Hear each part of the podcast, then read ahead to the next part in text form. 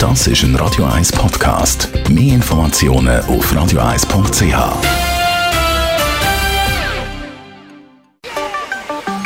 Der Finanzratgeber auf Radio 1 wird Ihnen präsentiert von der UBS. Es ist unglaublich bequem, ohne schweres Münz zu posten und einfach mit der Karte zahlen. Zack!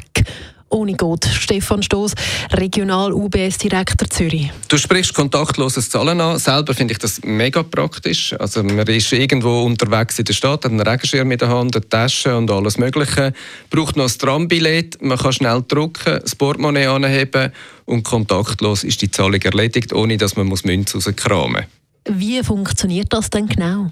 Das ist eine chipbasierte Kartentechnologie. Das heißt, am besten nehmen Sie Ihre Debit- oder Kreditkarten raus. Dort hat es einen kleinen Chip drauf und rechts vom Chip hat es ein Signal, das sieht aus wie Lautsprecherwellen. Wenn es das drauf hat, dann funktioniert die Karte. Das heißt, ich kann die Karten einfach auf das Lesegerät anheben und bis 40 Franken funktioniert die Zahlung, ohne dass man den Code muss eingeben muss.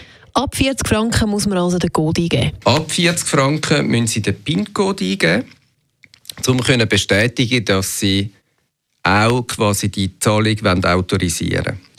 Stefan Stoss, Regional UBS-Direktor Zürich. Wie merke ich, dass Geld auch wirklich abgebucht worden ist?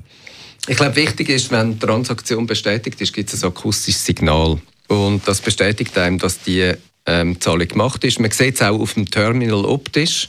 Und ich glaube, das ist ganz wichtig, dass man das dort äh, berücksichtigt. Spannend ist auch noch, schweizweit kann man schon über 60 Prozent von allen Zahlterminals kontaktlos Zahlungen machen.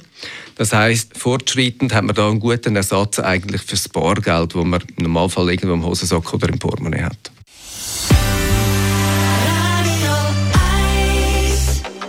Das ist ein Radio 1 Podcast. Mehr Informationen auf radio1.ch.